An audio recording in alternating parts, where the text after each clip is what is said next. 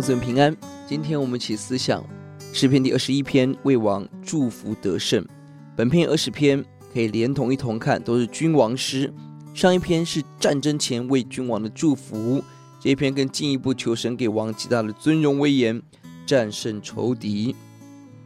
一到七节是神给王的荣耀，一到五节因着神应允，把福气给人，使王有极大的欢喜。三到七节神给王的福气有美福。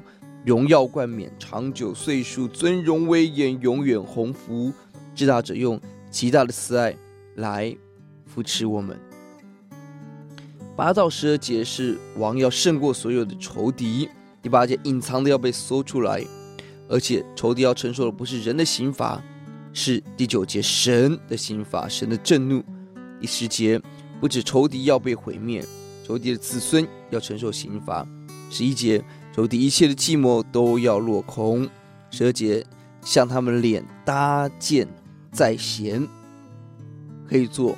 当你张弓搭箭瞄他们脸的时候，仇敌要转身逃跑。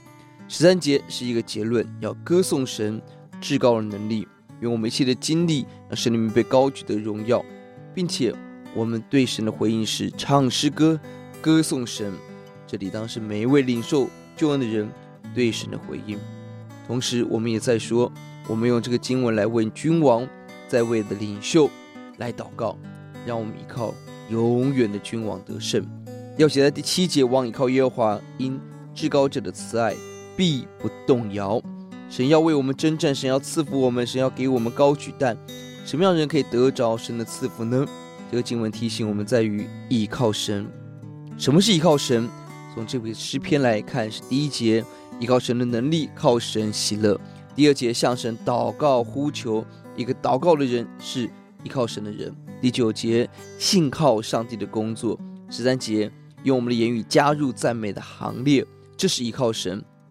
愿主使我们都成为有信心依靠神得胜的子民。我们来祷告，主啊，愿你施恩怜悯。我们相信你有极大的福气给你的儿女，你带领我们胜过一切仇敌的势力。让我们经历你的得胜，让我们歌颂你的慈爱。主啊，帮助我们，帮助所有领袖起来，成为一个依靠你的人，起来依靠你的能力，起来祷告，起来赞美，起来信靠神的工作。谢谢主，听我们的祷告，感恩，奉耶稣的名，阿门。